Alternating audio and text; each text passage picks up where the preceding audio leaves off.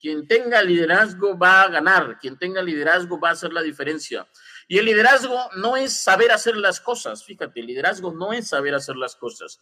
Liderazgo es la capacidad para hacer que las cosas se hagan, capacidad para hacer que las cosas ocurran. El líder es el que dice, hay que hacer esto, no sé cómo se hace, pero lo vamos a hacer. Llamas al especialista número uno, llamas a otro, armas tu equipo. Esos son los líderes. Creo que para tiempos turbulentos, tiempos de turbulencia, el liderazgo es el mejor seguro, el mejor seguro. Mi nombre es Eliud Isguerra y te doy la bienvenida a un nuevo episodio de Titanes, el podcast de los emprendedores, dueños de negocio y líderes. Reunimos a la gente que consideramos exitosa para aprender de ellos sus mejores estrategias. Bienvenido. Para toda la gente de Monterrey le traemos a Juan Carlos Atoche, para que lo conozcan. Y pues sin más preámbulo, Juan Carlos, hermano, bienvenido a Titanes Podcast. No, hermano, el gusto es mío, el gusto es mío. Es un gusto poder coincidir después de varias conversaciones que siempre hemos, eh, hemos tenido y hemos buscado hacer algún, algún evento, alguna conferencia, algo juntos. Por fin se ha dado, así que es un honor, hermano. Aquí estoy a la orden. Muchas gracias, Juan Carlos. Pues bueno, les platico cómo conocí a Juan Carlos. Fue hace dos años en la Ciudad de México, donde él viene a dar una charla acerca de la revolución del dinero, los nuevos hábitos, que, que ahí fue donde tuve el gusto de conocerlo. Y lo que más me llamó la atención de Juan Carlos, y con esto quiero iniciar, es que él dice que, pues, no, no sé, si, tú me corriges, Juan Carlos, pero que te daba pena salir al aire o platicar las experiencias. Y pues, esta la marca Mundo de Millonarios, donde compartías lo que te gustaba, tus pasiones, tus hobbies. Y pues bueno, después de tanto tiempo sale Juan Carlos Atoche, tenías un, un, seudónimo por ahí del señor Lancot, pero bueno, que sea tu primera voz que nos comparta, mi hermano, esta experiencia de Mundo de Millonarios. Pues sí, sí, efectivamente. Yo, fíjate, eh, yo hice la página casi, casi como jugando, ¿no? Fue, esa página es un accidente cibernético, ¿no? Entonces, eh, pues al principio a mí la verdad es que no, no me interesaba en absoluto aparecer, eh, digamos, ser el rostro visible detrás de la página. Entonces, eh, pues se me ocurrió, ¿no? Debido a que yo constantemente recibía mensajes de personas que seguían la página, que querían de algún modo conocer a la persona que escribía esos relatos, porque curiosamente es una página que más que eh, difundir videos, más que publicar material audiovisual, publicaba textos, artículos y a veces artículos muy largos. Entonces, habían personas que pues estaban como que enganchadas con esas publicaciones constantes y me escribían, ¿no? Preguntando quién, escribían a la página preguntando quién era la persona que escribía esos artículos o de dónde los sacaba, de qué libro los sacaba, ¿no? Entonces, eh, pues me creé un seudónimo me puse Carlos Lancot y, pues durante que poco más de, un, más de un año, ¿no? Estuve usando ese seudónimo. Eh, hasta que ya después yo me di cuenta que en realidad no tenía ningún sentido, era un despropósito absoluto y más bien estaba yo dejando quizá pasar una oportunidad, ¿no? Así que eh, sí, es verdad, es verdad lo que dices, yo usaba este seudónimo y, y pues creo ahora que es un despropósito porque pues la internet ha cambiado mucho ya, ha cambiado demasiado y este el mundo es otro, la internet es otra, Facebook es otro. Entonces creo que hay más oportunidades que aprovechar. Así es, eh, Eliud. Pues mira, yo me acuerdo de esos, de esos momentos, Juan Carlos, porque yo los leía. De hecho, me gustaba tu página, me gusta, pero en ese momento me empezó a gustar más porque es cierto, eran historias que tú veías la historia y te sentías identificado con esta persona que es el underdog siempre, que viene desde abajo, que no le queda más que 20 pesos, bueno, en tu caso soles, que, que le echa ganas, que la familia, que lo poco que queda lo comparte. Y decía, es que está muy interesante esta plática, que yo no sé exactamente eso mismo, quién lo está haciendo, pero quiero saber más y quiero saber más. De hecho, voy a compartir un poquito aquí eh, partes, algunas e imágenes que tú, que tú compartes, que compartimos en, en las páginas de, de, Mundo de Millonarios, donde incluso juegas un poco con, con lo más comercial, llamándolo así, en el aspecto de que trabajas con la envidia, ah, de repente hay temas de bendiciones, de la familia, del hogar, de repente hay temas de que, oye, mañana ten fe porque nos va a ir bien, o de pronto, pues las preguntas de todos, ¿no? ¿Qué va a decir la gente si hacemos esto? Eh, las amistades, oye, hay que festejar cualquier logro. Me, encanta todo esto y creo que la gente se siente eh, muy identificada por temas de lo que cuesta tener las cosas, de dónde vienen las personas. Y esto es lo que al final del día te, te gancha, te compromete con las historias de la vida, Juan Carlos. Tú, esto, ¿cómo, de entrada, cómo sabes qué temas elegir? ¿Qué has vivido tú referente al emprendimiento, referente a los negocios? ¿Cuáles son tus, incluso tus miedos para que puedas compartir esto? Porque de cierta forma creo que refleja lo que es Juan Carlos detrás del escritorio, ¿no? Sí, claro, la página tiene un ADN, digamos, es una extensión. Yo creo eso, fíjate, Liud, que las redes sociales terminan siendo una extensión de quien está detrás de ellas, ¿no? Entonces, eh, pues el Facebook es una extensión de, lo que tú Instagram, tu, YouTube, no sé, las redes que usa la persona. Las, las redes son una extensión de la, de la persona, ¿no? Las redes no hacen magia, simplemente van a revelar, a amplificar lo que tú ya eres.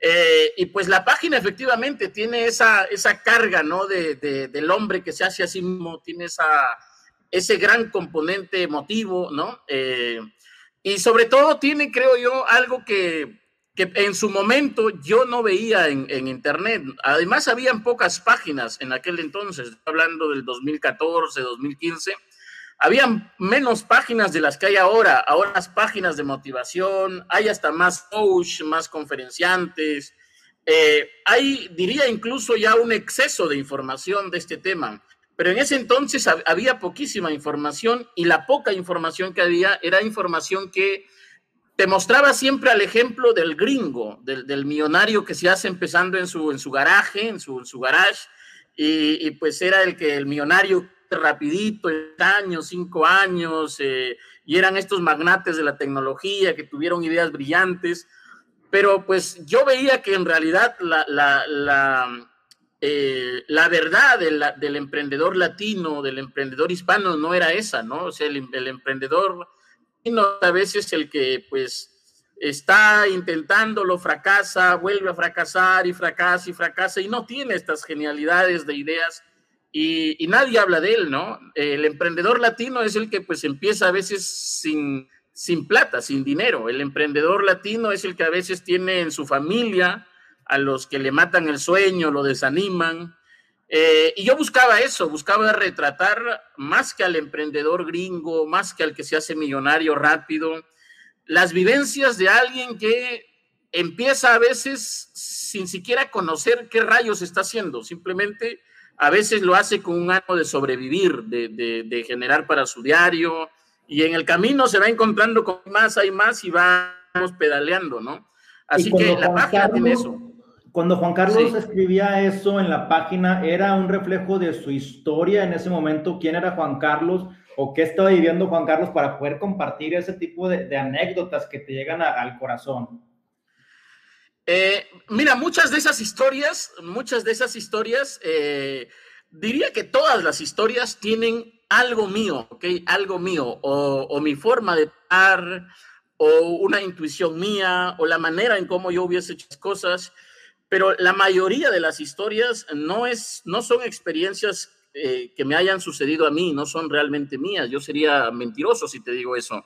En realidad creo que, creo que el el gran mérito, si es que a eso se le puede llamar mérito, es que yo soy un buen escucha eh, y, quizá no debería jactarme de eso, ¿no? Pero creo que siempre me ha gustado escuchar historias, ¿no? Entonces, eh, pues yo siempre escuchaba, me metía a YouTube o a veces aquí mismo en Perú, ¿no? Conversaba con gente que o ya había hecho una empresa y de pronto ya tenía años, ya, ya estaba mayor esa persona, o de pronto conversaba con un Eliud y me contaba algo que a mí me llamaba la atención y yo lo que hacía era darle un sentido literario a eso, nada más, ¿no? Acomodar la redacción, buscar que pueda por ahí este, tener eh, textualmente una, una pegada, ¿no? Entonces, sí son historias reales, son experiencias reales, nada más que no son que me hayan sucedido a mí, no, son historias que yo escucho, que yo recojo y de gente que, que pues no tiene la oportunidad, digamos, de, de, salir en una página. Algunos de ellos ni siquiera están en la internet, ¿no? Simplemente pues, suceden, ¿no? Y, y creo que muchos se identifican porque pasan por ellas, o les ha tocado, o les recuerda algo, o los prepara para lo que puede suceder, ¿no? Claro, Juan Carlos, y me gusta mucho porque bien lo comentas, cuando buscamos cómo emprender, cuando buscamos consejos, cuando buscamos algún mentor o algún ejemplo a seguir, nos topamos en el Internet con gringos, con gente de, de, alemanes, con gente del otro lado del mundo que emprendieron y te cuentan su historia. Pues sí, pero eso fue hace 50 años o es ahorita, pero no es mi realidad. Yo tengo otro gobierno, yo tengo otro tipo de situaciones, tengo otro tipo de ingreso. Entonces creo que tú lo supiste tropicalizar de una forma muy correcta para el público latino, como, como bien lo has comentado, gente de Perú, de Colombia, de Bolivia, de México. O sea, realmente abriste este espacio de emprendimiento a nivel internacional, rompiste las barreras y llegaste a 5 millones de seguidores orgánicos, comentas. ¿Tú crees, cuál crees que haya sido el éxito para tener 5 millones y que la gente lo comparte y que hable de ti? ¿Qué te ha servido, Juan Carlos? Ah, yo creo, Eliud, que eh, el, contenido, lo que te decía hace un momento, ¿no? Que las redes sociales son una extensión de, del cerebro que está detrás de ellas, ¿no? Yo creo que la miel, la miel de Internet, creo que la vedette de Internet, creo que el oro de Internet es el contenido. Yo creo que si una página tiene buen contenido, tiene una muy buena ah, ah, apuesta en contenido, un contenido que sea original, que no sea sin copia. Hoy día en Internet abunda el, el copiar y pegar, ¿no? Yo creo que ese es un gran error que, en el que caen muchos porque si tú copias y crees que nadie se va a dar cuenta, estás subestimando a la gente que te sigue. Y tú nunca sabes quién está realmente detrás o quién está entre los que te siguen. Ahí hay gente más preparada que tú, gente más que tú, gente con más trayectoria que tú, gente con más dinero que tú. Entonces, eh, es creo que el contenido original la clave y el contenido original tiene que ser un contenido honesto, un contenido creativo que tenga esa dosis de creatividad. Eh, creo que la gente valora eso. Eh, a veces, a veces, ¿no? Eh, la gente que crea, que empieza a crear cosas, a hacer algo genuinamente original, se desespera porque no ve likes. se desespera y dice, bueno, esto no está, no está funcionando, ¿no? Porque juzga, digamos, su trabajo a partir de la cantidad de likes que obtienen. Eh, yo creo que eso es, eso es engañoso, eso es engañoso y creo que tarde o temprano eh, estas plataformas saben compensar a quienes realmente hacen un trabajo eh, de verdad honesto, ¿no? Yo creo que la clave es eso, es el contenido y el contenido contado en modo de historias. Yo creo, mira, si tú, si tú te fijas, Eliud, el libro más vendido de todos los tiempos estando uno a favor o en contra, ojo, ¿ah? creyendo uno en eso o no creyendo en eso. Lo objetivo, lo real es que el libro más vendido, más seguido, más comentado de todos los tiempos es la Biblia. Y la Biblia es un libro lleno de historias. El Nuevo Testamento, el Antiguo Testamento, es lleno de historias, de historias, historias, historias. Estaba la vez pasada también revisando un dato bien curioso. Netflix, Netflix lleva ya eh, casi 20 años de, creado. Netflix no tiene 5 años, 4 años. Fíjate, Netflix despega, empieza a despuntar cuando empieza a poner en su plataforma eh, las, eh, ¿cómo se llaman estas? Las series, ¿no? Las eh, series, series, ¿no? tipo este, La Casa de Papel, estas series que resumidas cuentas son historias, nada más, son historias. Yo creo que el gran éxito es contar historias. Creo que quien sabe contar historias en Internet eh, tiene éxito asegurado, tiene éxito garantizado. Oye, Juan Carlos, eh, te voy a decir un secreto. Realmente yo me inspiré, me inspiré mucho con, con tu página antes de conocerte allá en Ciudad de México, porque hay una, hay una tipo de estrategia, algunos le llaman blueprints, otros blue cards, otros, digo, finalmente es enfocarte por medio de imágenes. Y hubo un momento, que de hecho aquí tengo guardadas unas imágenes que yo ponía en, de fondo de pantalla en mi computador, que yo ponía en la puerta detrás de mi cuarto, que las imprimía y que me motivaba a ser yo la persona protagonista de la vida, porque yo estaba trabajando, era un empleado. Entonces, eh, imágenes como esta, de decir, oye, es que me das en el corazón, que no se te vaya la vida tratando de ganarla y una persona encerrada en una jaula trabaje y trabaje y trabaje eh, me llenaba, me, picaba mucho el orgullo, ¿verdad? Y son, son imágenes que te, gustan compartir, que dices, oye, eh, me gustan presumirlas. Y, por ejemplo, este, un día dedicado a tu negocio, es un día menos de esclavitud. Yo decía, entre más trabaje en mi proyecto, eh, más rápido voy a poder emprender o salir de este trabajo. Entonces, eh, fuiste también un, precursor para que yo renunciara del empleo y emprendiera y a lo mejor no nos damos cuenta del alcance que tenemos, yo sé que tú ya lo sabes, pero hasta qué punto también, Juan Carlos, a veces uno mismo no se da ese valor o en qué momento Juan Carlos descubrió su valor de lo que está aportando a la sociedad, porque a veces menospreciamos lo que hacemos, ¿no? ¿Te ha pasado? Sí, sí, sí. Incluso hay, me parece un, un, un este, eh, un síndrome, ¿no? Que, que muchos lo comentan quienes se dedican con más, desde ya hace mucho tiempo a esto, que es el, el, síndrome del impostor, ¿no? Que de pronto tú no te la crees, no crees lo que estás haciendo y crees que pues eh, eh, no, no, no es lo suficientemente valioso como para marketearte del todo, promocionarte del todo, mostrarte del todo, ¿no? Pues yo creo que he tenido eso, fíjate, yo cuando uh, me puse el seudónimo, en parte era eso, ¿no? Porque de algún modo, pues yo decía, ¿no? Este, primero porque la página, pues surgió, como te digo, ¿no? Casi, casi como un accidente. Yo hacía radio, yo estaba trabajando en una emisora, en una radio, y yo quería más bien hacer una carrera periodística, ¿no? Dedicarme a, pues, a, la comunicación. Eh, y pues yo publicaba mensajes en esa página porque yo que una página publique ese tipo de mensajes para mí. Y como yo no encontraba esos mensajes, pues yo mismo empecé a buscarlos, ¿no? De hecho, el nombre Mundo de Millonarios yo lo saco de una serie de, de, de, que pasaban en cable, una serie con ese mismo nombre. Esa serie la busqué cuando me dijiste, no la encontré. Si tienes el link, si la encuentras, mándamelo, porque sí la quiero, quiero, la quiero ver. Me quedé con esa duda desde que me dijiste. Sí, sí, está. De hecho, los, muchos episodios de esa serie están en YouTube. Están, si, si tú pones de millonarios, te va a salir. Ahí pasaban la vida de los, de los millonarios, ¿no? Y pues yo era un, hincha de esa serie, yo veía esa serie eh, y pues en, ese momento se veía como que muy, muy lejano, ¿no? El hacerte millonario, multimillonario. No habían páginas hablando de eso, ¿no? No había en espacios que hablaran de eso. Había gente hablando de motivación, había gente hablando de, eh, de desarrollo personal, habían ya ventas, libros de... Ventas, ¿verdad? Eh, claro, de ventas, pero no había algo así como que sea inspirador, que te diga, oye, tú puedes hacerte rico, oye, tú puedes eh, renunciar a tu empleo, esto es lo que pasa a la gente si decide hacer empresa. Entonces, uh, yo creo que se, se, tiene que tener mucha responsabilidad, ser muy, eh, no sé si la palabra sea cuidadoso, pero ser muy eh, minucioso a la hora de saber qué es lo que publicas, porque hay gente que te sigue, ¿no?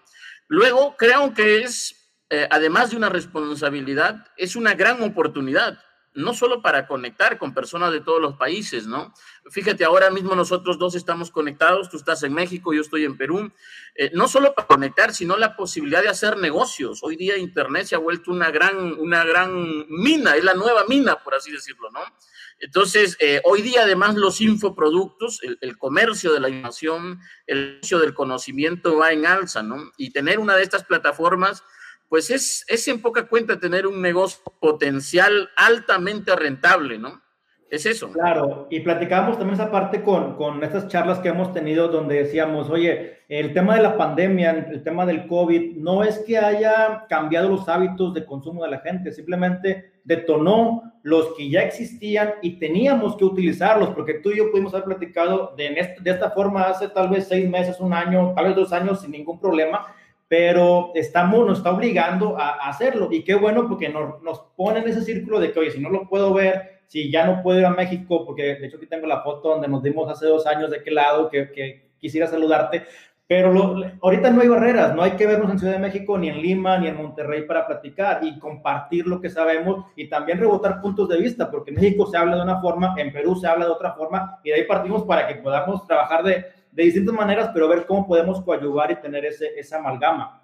Entonces, eh, me gusta tu página porque une estas historias de latinoamericanos que aunque tenemos diferentes eh, formas de hablar, nos une el mismo sentir desde temas de la colonización, traemos todo ese mismo feeling eh, y la intención de siempre, somos gente de empuje, gente que se quema la espalda, gente que no se queda tirada, gente que se levanta y gente que quiere prosperar y qué bueno hay maneras, de tu página, de, de trabajarlo, ¿verdad?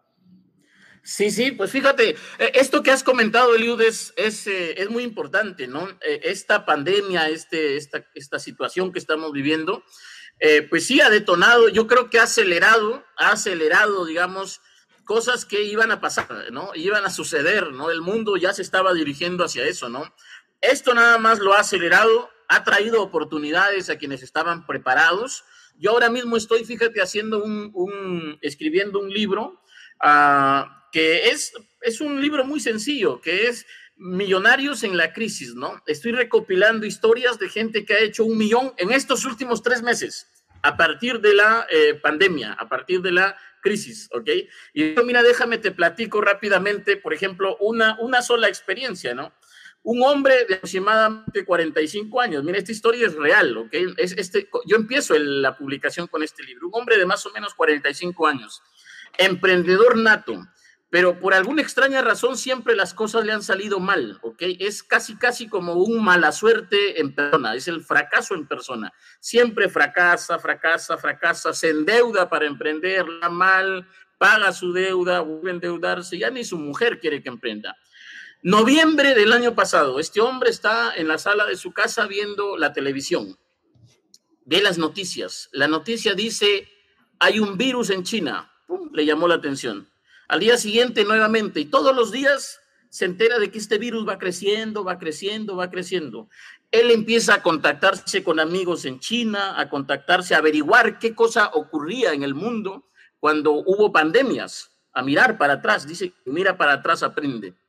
Entonces este hombre se adelanta y le propone a, unas, a unos cuantos amigos traer más, traer termómetros digitales, y ya está, en, el mes de marzo, principios de marzo, había ganado toda la plata que no había ganado en toda su vida.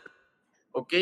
Y así como esa, como esa historia, hay más historias de gente a las cuales esta situación las ha encontrado bien paradas, las ha encontrado preparadas o han tenido la habilidad para moverse, mientras que otros han optado por eh, eh, quedarse de brazos cruzados, a otros los ha encontrado absolutamente desprevenidos, se han paralizado, se han asustado, han perdido. Entonces, yo creo que se trata finalmente de cómo tú ves la situación, ¿no? De cómo tú ves la situación y de cómo tú entiendes esto que tú has dicho, de que esta, eh, esta situación lo único que ha hecho es acelerar algo que ya era previsible.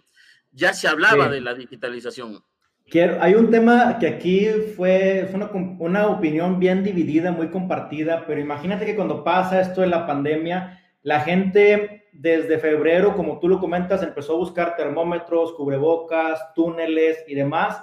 Y cuando se llega marzo o abril, donde ya no hay producto, esas personas que se prepararon, que leyeron lo que estaba pasando en otros países, eh, son criticadas, Juan Carlos, porque están vendiendo el producto en un precio más alto que lo tradicional.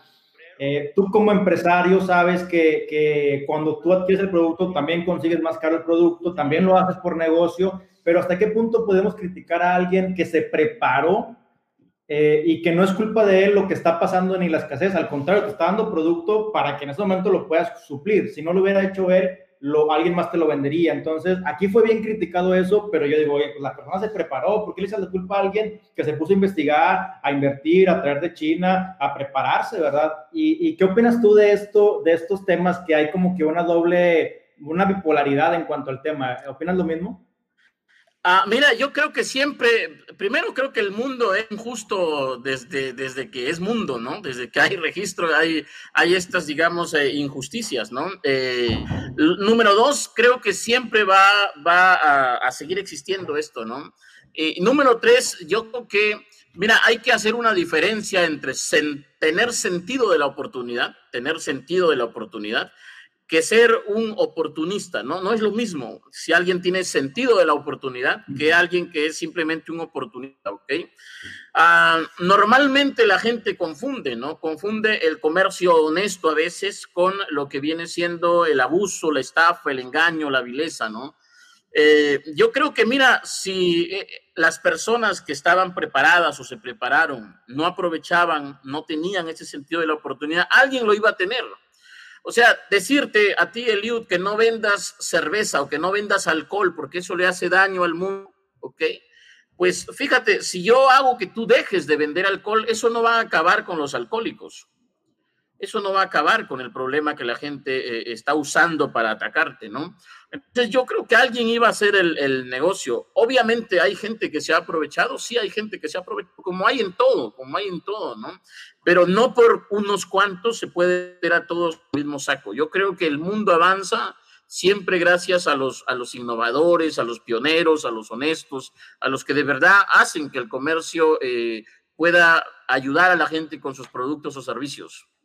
Me gusta mucho la parte donde tú dices que, o sea, no porque yo no ofrezca el producto, el consumidor no lo va a encontrar o va a dejar de haber consumidor. El que quiere un producto lo va a conseguir, aunque se está haciendo daño a él mismo. En este caso, ¿tú crees que la raíz de, de todo esto podría ser la educación o desde dónde podríamos tener un cambio de, de actitud o qué nos faltaría? Empatía, disciplina, eh, no sé, en tu perspectiva, Juan Carlos. Pues sí, fíjate, el, gran problema siempre ha sido la ignorancia, ¿no? El gran problema del mundo siempre ha sido la ignorancia. Yo no soy partidario de las prohibiciones, de las restricciones, yo, yo creo en la libertad, pero creo también que conforme una persona se va educando, creo que mientras más educación tiene una persona, ejerce esa libertad con más responsabilidad. Fíjate, cuando tú te educas, tú desarrollas también la sensibilidad. Educación es desarrollar la bondad, educación es desarrollar el sentido de la justicia. Entonces, creo que cuando hay educación todo mejora, mejora el comercio, mejora los hábitos de consumo, todo, todo mejora con educación. Entonces, eh, yo pienso de que prohibir, eh, restringir, etiquetar a alguien como abusivo, materialista, porque está haciendo eso y eso está empobreciendo a unos cuantos, eso no, no, no es la solución, ¿no? Al contrario, eso es este, algo que va a, a, finalmente abrir ese, si no lo haces tú, alguien lo va a hacer. Alguien lo va a hacer. Entonces, este, yo pienso que la solución, Eliud, es la educación. Definitivo, Carlos, coincido contigo. Un, un, tema que tú arrancaste Mundo de Millonarios, como bien lo comentas, por, por lo que tú creías, por lo que hacía falta, porque había una necesidad de crearlo y así fue como nació. Y te topaste con un gran problema, Juan Carlos, ahorita me vas a decir si no, cuando te das cuenta que este logotipo que tanto, que tanto amas, anhelas y que la gente reconoce, tienes que quitarlo porque ya formaba parte de otro tipo de negocio. Platícame de esta historia, de los obstáculos y cómo, los has, cómo has hecho esta transición de logotipos. Pues sí, fíjate que yo, yo, yo inicialmente tuve la página un muy buen tiempo, la tuve con una, en la foto de perfil, ni siquiera tenía logo, la foto de perfil eh, era una casa de playa eh, con un fondo celeste y ya era como que, digamos, eh, se había hecho esa, esa playa, pues el, el, el, símbolo, ¿no? De la página, ¿no?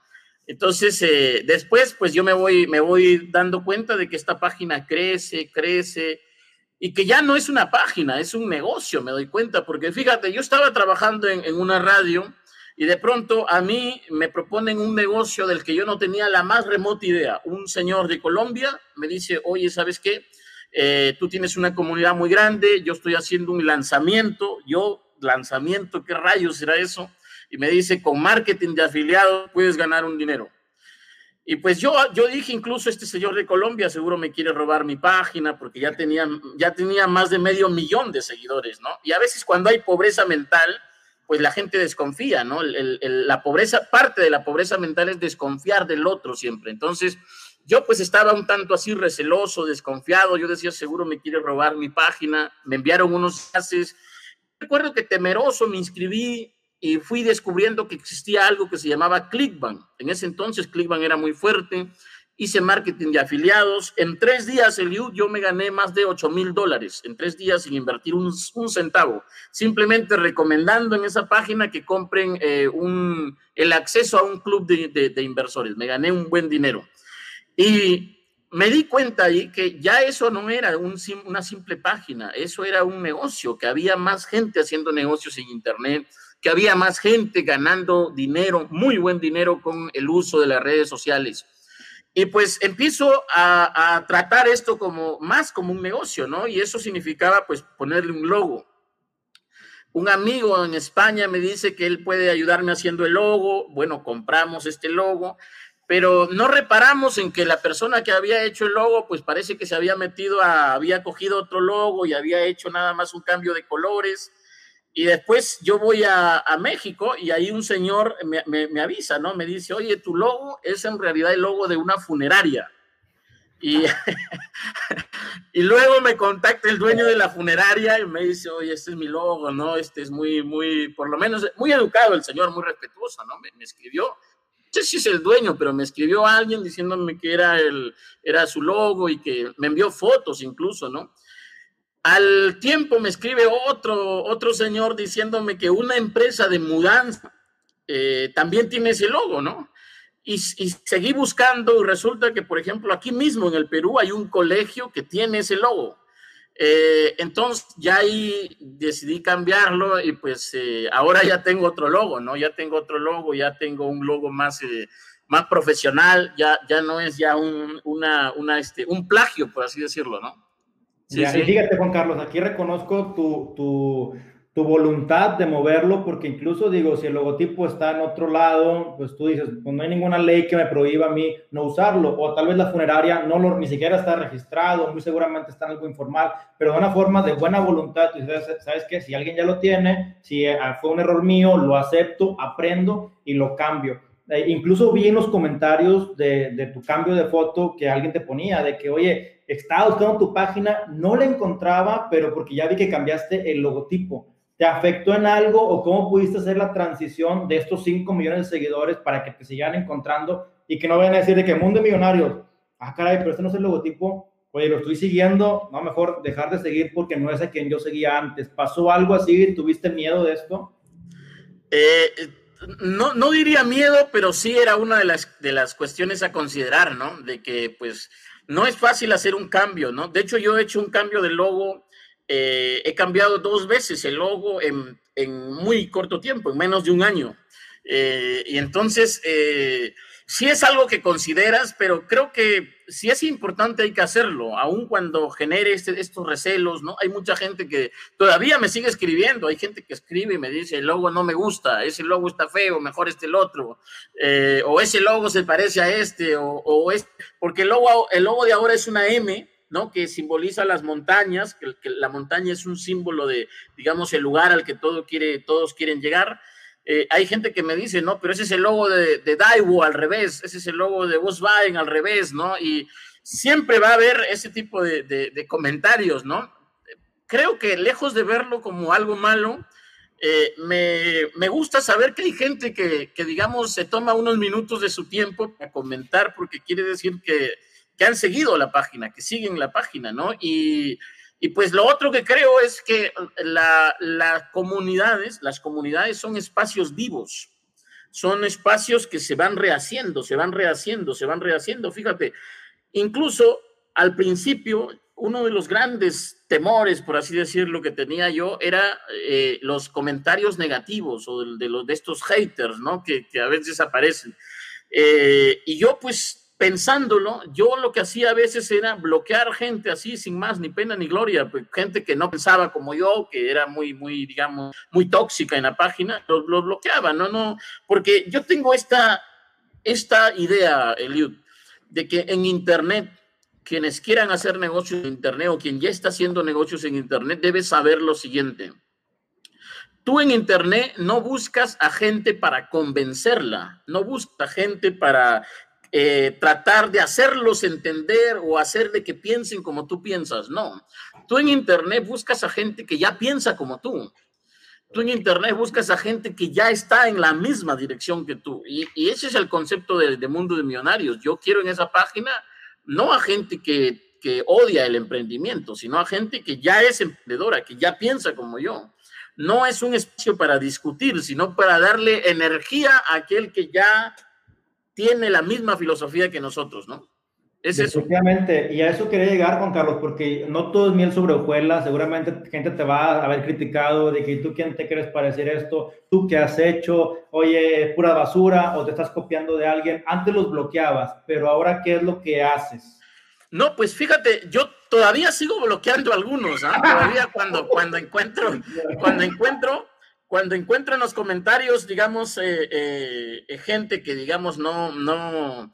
Fíjate, la vez pasada publiqué algo y, en el post había algo sobre la Biblia. Y por ahí apareció una señora diciendo, pero ese amigo imaginario y esto y lo otro y etcétera. Bueno, pues ella puede creer o no creer en, lo que yo creo, ¿no? Ella puede creer o no creer en, Dios, en la Biblia, etcétera, ¿no? Pero cuando cruza la línea y empieza a insultar o empieza a, digamos, eh, hacer de eso una discusión, yo simplemente la, bloqueo, no me interesa tener a esa persona en mi espacio.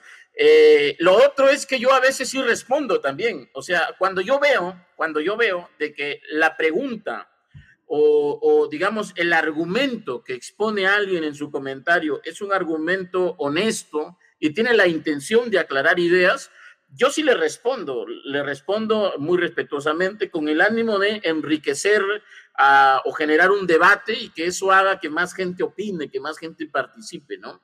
Eh, yo sí lo hago, sigo a veces respondiendo y sigo a veces haciendo este intercambio. Me pasó la vez pasada algo, un, muchacho de, de, México, casualmente, siempre escribía, siempre escribía y siempre, eh, a veces a favor, a veces en contra, a veces a favor, a veces en contra.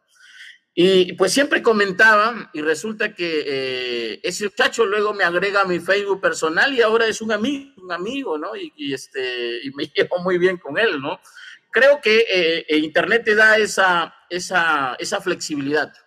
Claro, ¿no? Y aparte, como ahorita Oimer Fernández nos dice que tú le, diste, tú le comentaste o le replicaste el comentario que él te hizo en una de sus publicaciones, son cosas que se quedan grabadas en la gente y que uno mismo como líder de la página a veces eh, tenemos la oportunidad de crear lazos de amistades, como tú bien lo comentas, y viceversa. Tú como usuario, como navegador, oye, tienes la oportunidad de hacerte amigo de la persona, siempre y cuando pues coincidas con lo que está publicando y seas también muy genuino en tus comentarios. Entonces, creo que esto es, es algo que puede ayudar más que perjudicar, pero obviamente pues también hay que saber a quién le abrimos las puertas porque es energía que está llegando contigo. Eh, yo veo que tú compartes muchos tipos de, de, de, de imágenes, así que son aspiracionales, de, cómo iniciamos, que nos recuerdan ciertas cosas. Compartes también acerca, pues, de la comida de mamá, que dices, oye, no tiene nada que ver esto, pero estás dándole motivación a la gente, estás dándole eh, eh, esperanza, buenos recuerdos de quién te ha dado la mano. Todo esto, Juan Carlos, ¿cuál es tu intención o tú cómo crees que estás dejando un mundo mejor al compartir estas imágenes de todo un poco, tanto de, de, Dios, de la fe, como de la pandemia, como de las ventas, como de las amistades, la comida de mamá? Tocas de todo un poco que son situaciones que bien, no son meramente de negocio, pero que complementan a una persona que está destinado a ser exitoso en su vida. Sí, mira, eh, yo en algún momento veía la, la página como un medio de comunicación como un medio de comunicación. Los medios de comunicación, pues todos los días salen, todos los días dan una noticia, informan. Gabriel García Márquez, ¿no? Decía lo siguiente, Gabriel García Márquez ah, decía, pues cuando no hay noticias, el buen periodista lo que hace es inventarse las noticias, eh, crear la noticia, ¿no? Pero siempre tiene que haber noticia. Pues yo con esa lógica empecé a razonar, ¿no? De que en mi página siempre tiene que haber algo, siempre tiene que haber algo. Y antes, fíjate, digo antes porque yo creo que ahora ah, yo ya estoy en otra, estoy llevando página hacia una siguiente etapa, si, si, quisiera darle ese nombre. Pero en esta primera etapa, digamos, como que ha habido un, una, un interés muy marcado por los likes, por los números, digamos, por crecer, crecer a una tasa de 5 mil likes diarios, 10 mil likes diarios, o porque un video se viralice y llegue a los 100 mil compartidos, ¿no? Había un, en mí un interés muy fuerte y muy marcado por los likes, ¿de acuerdo? Sobre todo por el crecimiento orgánico. Eh, eso creo que se acabó. Creo que hoy día ya es más fácil conseguir likes. Hoy día es más fácil conseguir alcances. Tú puedes meterle una pauta publicitaria a tu Facebook y tienes ya un alcance. Ah, hoy día a mí lo que me está interesando mucho es eh, convertir esto en una eh, comunidad que pueda ofrecer, ¿no? Contenido de alto valor, pero para la gente correcta, para gente que de verdad está interesada en eso. Me interesa mucho llegar a, ellos, ¿no? Entonces, fíjate, cuando me interesaban los likes, cuando yo estaba muy interesado en el crecimiento, eh, yo me di cuenta de que lo que pega en Internet, lo que más realiza en Internet, es siempre lo emotivo, es siempre lo que mueve el bobo de la gente, el corazón de la gente, ¿ok? No tanto las ideas, sino una historia por ahí. A mí me ha pasado, fíjate, a veces yo una idea y digo, voy a escribir un artículo sobre eso. Y me, y me, parece un artículo brillante, un artículo muy bueno, porque tiene ideas muy claras, etcétera. Pero no se viraliza, a pesar de ser muy bueno. Pero luego cojo una historia y pongo por ahí un niño triste y pobre y no tenía que comer, etcétera. Y resulta que la historia se viraliza. Lo emotivo, lo que mueve el corazón de la gente más que la mente, lo que mueve el corazón de la gente se viraliza detona, detona muchísimo. Entonces, uh, ¿qué es lo que publicamos, eh, qué es lo que hemos publicado siempre que mueva? Pues esas historias tristes, esos consejos. Eh, siempre, bien sabes, en, en, Latinoamérica hay una cultura muy revanchista, esto de que voy a tener éxito para taparles la boca. Eh, los envidiosos, hay esta creencia de que nos envidian, de que tenemos que tapar bocas, ¿no? Entonces, la envidia ha sido siempre un argumento, un argumento que yo he sabido utilizar para viralizar contenido, ¿no? El envidioso no quiere lo que tú tienes y no le molesta tu felicidad.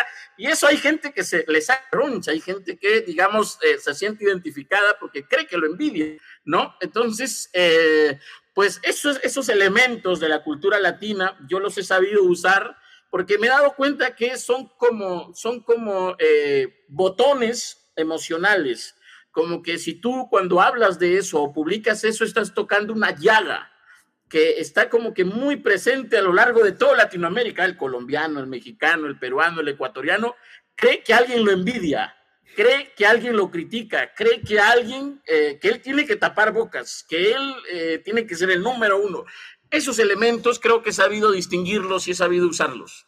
Sí, de una forma positiva, obviamente. Cuando tú lo canalizas esos elementos, creo que estás jugando muy bien, o sea, jugando en el aspecto de marketing con el tema de la idiosincrasia latina, que realmente eso se replica eh, de México hacia abajo. Tal vez también los gringos sean iguales, pero pues bueno, no, no, no sabemos, pero al menos el latino todos somos iguales y tal vez a nivel mundial, o sea, la gente quiere estar orgulloso de lo que hace, quiere presumir lo que hace y quiere que le aplaude lo que, lo que hacen realmente.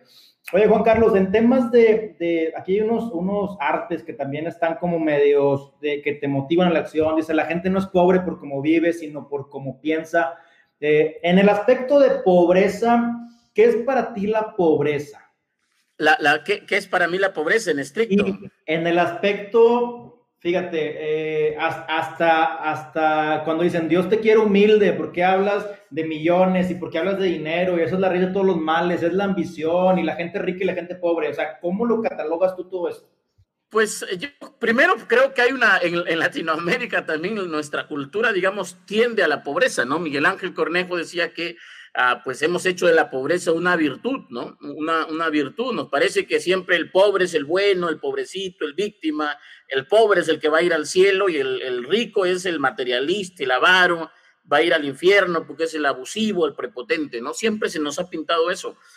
Está presente mucho, por ejemplo, en la novela. La, la, novela mexicana muestra eso, ¿no? Televisa te muestra eso, ¿no? El pobrecito, el rico. Uh, y, ¿sabes? Yo pienso particularmente que la pobreza es falta, eh, es desnutrición mental. La pobreza es falta de productividad. Mira, es bien curioso, fíjate, desde el punto de vista bíblico o desde el punto de vista religioso, teológico, incluso si quieres verlo así. Fíjate, el primer mandamiento bíblico que está oculto en la Biblia es, es ser productivo. Eh, cuando Dios crea todo, crea el mundo, crea los animales, crea al hombre, Dios les dice fructificaos y enseñoraos. Fructificaos en el hebreo antiguo significa ser productivo o sea, les está diciendo sean productivos. Ese es el primer mandamiento. El que es pobre es pobre por falta de productividad. Ahora, ¿por qué no es productivo? Probablemente porque tenga una serie de elementos detrás. Uno de ellos es que probablemente no se la crea, probablemente siente que le falta preparación, probablemente siente que no tiene los recursos, ¿no? Eh, pero yo creo que todo eso a la pobreza mental. Yo creo que hay gente eh, que no es pobre, yo creo que hay gente empobrida, gente empobrecida, o sea, los, los gobiernos han arrinconado a esa situación de precariedad. Eh, sus mismas decisiones lo han llevado a esa situación de precariedad, ¿no? Y yo creo que la pobreza, pues como decía Kiyosaki, no se sale de ella con, con dinero, sino con acción.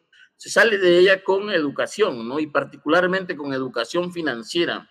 Hay que enseñarle a las personas o hay que despertarlas, hay que inspirarlas, hay que hacer que quieran eh, crear riqueza, que, sepan la libertad que, tienen, eh, pues la pueden ejercer con riqueza. Sin riqueza no se puede ejercer la libertad. Tú eres libre, Eliud, de ir a comer al mejor restaurante de México, pero si no tienes recursos no vas a poder ir.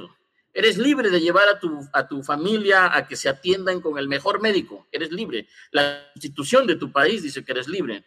Pero si no tienes recursos, no puedes hacerlo. El modo de ejercer la libertad es con recursos, es prosperando, es creciendo.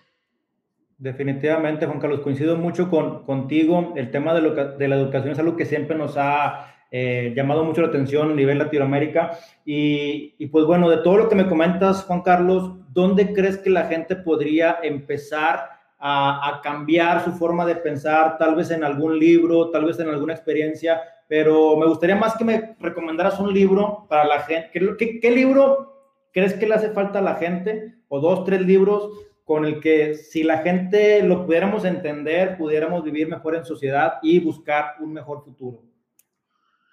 Eh, mira, yo pienso de que pues, eh, ah, no hay, digamos, un libro que va a ser bueno para todos, ¿no? Creo que hay ah, libros que tú tienes que leer de acuerdo a, tu momento, de acuerdo a la situación que tú estás pasando, ¿no?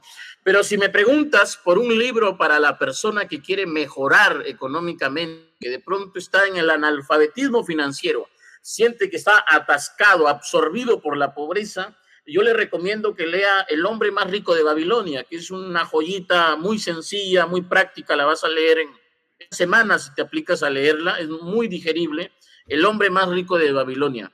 Ahora, si hay alguien que una empresa tiene un negocio ya y, de pronto siente que no está despegando, ¿okay? Eh, es, emprendedor, tiene un negocio, pero no está creciendo, se siente atascado, qué sé yo, yo le recomiendo mucho leer qué es el management que es el Management, es un libro de Joan Magreta, muy, muy, muy bueno. Eh, ahora, si hay alguien que quiere liderar, que quiere liderazgo, quiere, quiere aprender sobre cómo dirigir a otras personas, cómo avanzar en ese camino, yo le recomiendo a, leer a Warren Bennis. Warren Bennis tiene un libro muy bueno que se llama Conviértase en líder, ¿no? Es uno de los mejores libros que yo he encontrado de, liderazgo. Eh, y pues sobre inquietud espiritual, eh, alguien que de pronto se ha perdido algún, algún ser querido, tiene este dilema con la muerte, no sabe muy bien eh, qué hay más allá, digamos, metafísicamente tiene estas inquietudes, pues yo, le recomiendo mucho leer o Caballo de Troya o, este, o Anthony de Melo, tiene muy, buenos, muy buenas reflexiones ¿no? sobre eso, ¿no? Son libros muy sencillos de leer. Es eso, Eliud, es eso lo que yo le recomiendo. De acuerdo, Juan Carlos. Digo, muy vasta tu, tu explicación. Me gustó mucho para todo tipo de, lectura, todo tipo de mente. Realmente quien está detrás de la página de Mundo Millonario sabemos que es una persona capaz, una persona que le gusta lo que hace, que conoce y se muestra en su forma de hablar, se muestra en su léxico, en su léxico y en su forma de pensar. Oye, Juan Carlos, ¿qué es lo que viene en tema de negocio? ¿Cómo esta, yo sé que tú buscas mucho tema de oportunidad, cómo esta pandemia o hacia dónde va el cierre del 2020 en materia de emprendimiento, negocio y forma de, comunicarnos y de vender incluso? Mira, yo, yo creo, eh, Eliud, que eh, las empresas son comunidades. Yo creo que las empresas se han vuelto comunidades que las empresas hoy día están pasando de tener clientes a tener eh, hinchas o embajadores o suscriptores. Las empresas se han convertido en pequeñas tribus, ¿ok? Entonces, eh, siento que el gran insumo para triunfar en el siglo XXI, el, el gran insumo para estos tiempos es el liderazgo. Es el liderazgo. Quien tenga liderazgo va a ganar. Quien tenga liderazgo va a hacer la diferencia. Y el liderazgo no es saber hacer las cosas, fíjate, el liderazgo no es saber hacer las cosas. Liderazgo es la capacidad para hacer que las cosas se hagan, capacidad para hacer que las cosas ocurran. El líder es el que dice, hay que hacer esto, no sé cómo se hace, pero lo vamos a hacer. Llamas al especialista número uno, llamas a otro, armas tu equipo. Esos son los líderes. Creo que para tiempos turbulentos, tiempos de turbulencia, el liderazgo es el mejor seguro, el mejor seguro. Y quizá uno de los mejores autores en liderazgo también que se me estaba pasando a mencionar es Covey, Stephen Covey. Stephen Covey es muy bueno en eso. Hay algo que, hay algo que creo que muchas personas pierden de vista y es que eh, la tecnología cambia, la economía cambia, el mundo está cambiando, pero los principios siguen siendo los mismos, Eliud. Los principios siguen siendo los mismos. Eh, el que sabe entender eso está en ventaja y eso es liderazgo. Yo creo que el mundo va hacia eso, el, mundo va el mundo va irremediablemente hacia la digitalización, nos guste o no nos guste. Eh, de hecho, el dinero físico está muriendo. El dinero físico, ahora mismo estamos asistiendo a la muerte del dinero físico. Hay negocios ya en Estados Unidos, aquí mismo en Perú, que no aceptan eh, eh, dinero físico. Quieren que les paguen todo con tarjeta o transferencia. Ah, y eso supone algo, ¿no? Parece una maravilla, supone algo. Supone que tú pierdes, por ejemplo, tu privacidad, porque ahora todas estas plataformas que tienen tu dinero se van a enterar qué haces con tu dinero. Y entonces sabiendo qué haces con tu dinero, elaboran tu patrón de consumo. Y valiéndose de una serie de estrategias de marketing, de publicidad que combinan la neurociencia, arman toda, toda una estrategia para manipularte. Y a veces tú no te das cuenta de eso, tú no eres consciente de eso. Le llaman algoritmos. Sí, claro. Entonces, Aquí en este punto, Juan Carlos, tú qué, digo, realmente estamos, todos ya son algoritmos. Nuestra Alexa en la casa sabe qué decimos, qué escuchamos, qué música nos gusta y a qué hora. Lo que buscamos en Internet son algoritmos, lo que buscamos en Spotify, todos son algoritmos. Pero hasta qué punto debemos temerle al algoritmo o dejarnos llevar, porque eso es lo que nos va a dar, lo que nos va a traer lo que buscamos de una forma más sencilla. ¿Qué opinas de esta eh, digitalización o robotización, se le puede llamar así? Yo creo que no hay que temerle, yo creo que no hay que temerle. Yo no, no estoy en contra de los algoritmos. A mí me parece muy bien la inteligencia artificial, me parece muy bien todo progreso tecnológico, todo progreso económico. Yo lo que creo es que si esos algoritmos no te encuentran bien parado, no te encuentran preparado, ahí es cuando peligra el, hecho, estás en peligro porque eh, te pueden manipular. Fíjate, tú sabes que hay gente que usa Facebook tanto, tanto usa Facebook y Facebook los conoce a ellos más de lo que ellos mismos se conocen. Eso lo dice, por ejemplo, Yuval Harari, ¿no? O sea, el peligro no es el algoritmo, el peligro es cuando tú eres tan ignorante y estás tan desprovisto de toda información, de todo lo que ocurre, que pues te vas a dejar guiar como un corderito, te vas a, te vas a dejar manipular como un corderito y tú ni siquiera eres consciente de eso ahí están cuando te hacen comprar algo que no necesitas, ahí está cuando tú haces algo que realmente no sabes por qué rayos lo has hecho, ¿no? Entonces, yo no estoy en contra del algoritmo, yo estoy en contra de la gente que no sabe qué rayos está ocurriendo. Decía alguien, hay dos tipos de personas, ¿no? Los que, los que se sientan a ver lo que está ocurriendo y los que no saben qué carajos está ocurriendo, ¿no? Entonces, ah, pues e, es eso, la mayoría de gente el aire, no sabe qué está pasando, ¿no? Entonces, en cambio, si tú estás preparado, si tú estás preparado y si tú tienes liderazgo y tú sabes lo que quieres en la vida, tú te puedes apalancar de esto, por el contrario, lejos de verlo como una amenaza, lo vas a usar como una oportunidad, ¿no?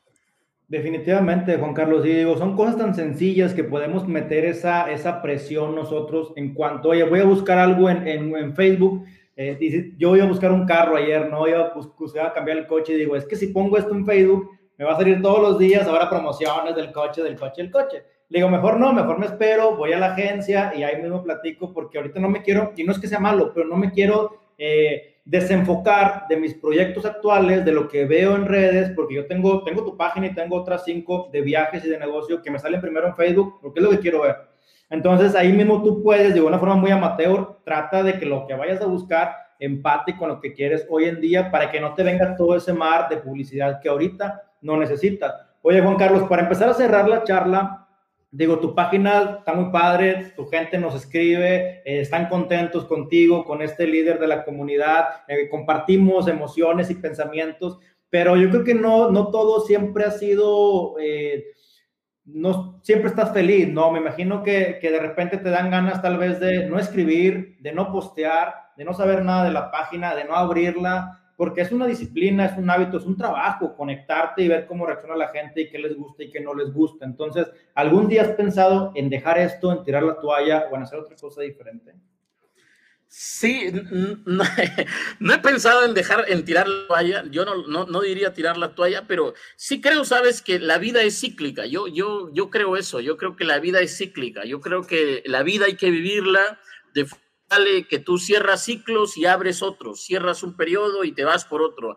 Ah, yo ahora mismo estoy empezando a construir algo eh, con Mundo de Millonarios que va más allá de la, de la página de Facebook y quisiera construirlo, dejarlo, digamos, caminando y luego irme, luego quitarme de ahí, ya salirme de ahí. Me gustaría que eso avance sin mí, ¿no? Eh, yo pienso eso, yo creo que lo correcto, lo normal, lo mejor es que una persona hace un proyecto, lo dejas caminando, lo estructuras, lo consolidas y luego te vas por otro, ¿no? Eh, en mi caso, yo tengo eso clarísimo con Mundo de Millonarios, no me veo, digamos, de acá 10 años eh, eh, posteando en Mundo de Millonarios, ni en cinco años, ni en cuatro años me veo haciendo eso. Eh, a pesar de que es algo noble, a pesar de que es algo bonito, a pesar de que es algo que pues contribuye con muchas personas, ¿no? a mí me, me, me, gusta muchísimo cuando de pronto veo mi página y, y, fíjate, la vez pasada me di cuenta de que yo todos los días eh, tengo gente que me bendice, gente que no me conoce y me bendice de cualquier parte del mundo, o me envía gracias de cualquier parte del mundo. Es muy bonito cuando pasa eso en tu vida, cuando tienes gente que no te conoce, pero desea de todo corazón que te vaya bien. Te dice, oye, ¿sabes qué? Me has ayudado con esto y sabes que te estoy muy agradecido y sé que algún día te voy a conocer en persona. Eso creo que es un alimento espiritual que yo eh, más, más valoro, ¿no? De todo lo que hago. Eh, sin embargo, no me veo haciendo eso siempre. Y lo otro es, a veces, ¿cómo hago cuando no tengo ganas de escribir o no tengo ganas de crear contenido? Pues como cualquier otro, como cualquier otra persona, también a mí me pasa eso. También estoy yo expuesto, digamos, a distracciones, a estos objetos brillantes, ¿no? Eh, que te distraen, que tú estás mirando para allá y pum, están ya jalándote la vista, ¿no? Desde la publicidad que ves en redes sociales hasta cualquier otra cosa. También me pasa eso. También yo a veces amanezco sin ganas o no tengo ganas, también tengo problemas. Pero sabes, hay algo que, yo leí una vez y me gustó mucho, Eliud, y quiero compartirlo ahora, y es que la disciplina es la base y que disciplina es hacer las cosas que tienes que hacer aun cuando no tienes ganas de hacerlas. Disciplina es hacer las cosas que tienes que hacer aun cuando no tengas ganas de hacerlas. Fíjate, uno de los grandes novelistas de todos los tiempos, uno de los grandes autores de todos los tiempos es Gustave Flaubert, el que escribió Madame Bovary, ¿no? Ah, y decía eso, decía, a mí, verdad es que no se me da fácil escribir, pero lo que no tienes de genio, tienes que reemplazarlo con disciplina y esfuerzo. Lo que no tienes de genialidad, de inteligencia, de, esta gran ¿no? Eh, eh, capacidad intelectual, reemplázala con disciplina, con esfuerzo, con entrega, ¿no? Entonces, a veces amaneces eh, sin ganas, hazlo. A veces amaneces con problemas, hazlo. A veces eh, no quieres hacer nada, hazlo. A veces quieres tirar la toalla, hazlo. Creo que ahí está eh, la clave de esto, ¿no? Avanzar a pesar de lo que pueda estar pasando en tu mente. Y finalmente eso viene siendo lo que convierte una idea en, una, en un caso real o en un sueño cumplido, la disciplina, porque ideas como la tuya hay muchas ideas de postear todos los días hay muchas, pero quien lo hace es quien se queda con, con el mercado. Esto pasa, digo, también en el aspecto de que supongamos que tú estás ya muy cansado, pero estás saturado, pero no eres el mismo Juan Carlos que se saturaba hace cinco años con dos tareas, hoy te saturas tal vez con 20 tareas porque tu crecimiento es constante. Y este uno más, uno más, uno más es un esfuerzo gradual y compuesto que como quiera, hoy mismo eres más resiliente, eres más, más capaz de afrontar situaciones. Ese uno más te hace todavía mucho más grande de lo que, de lo, o sea, en la forma de, de, tu, de tu forma de pensar y de tu forma de tomar acción. Y es parte, creo yo, Juan Carlos, de tu migración como persona, del upgrade que tiene Mundo de Millonarios. No quiere decir que lo vayas a dejar, pero si vemos una imagen como esta y después vemos la nueva imagen, también estamos hablando de que hubo un crecimiento en ese Inter en todos los aspectos, oye, en dejar el logotipo, en ser honesto, en buscar nuevas ideas, en, en, en dejar de cometer errores que antes no me fijé que el logotipo si coincidía o no. Y, eso es parte de, de, que tú creces y tu comunidad crece. No quiere decir que se vayan a olvidar, sino que vas a llevar mejores cosas para tu comunidad, como es ahora tu libro, Juan Carlos. Platícame cuándo sale tu libro, cómo se va a llamar, se puede decir, dónde lo vamos a encontrar.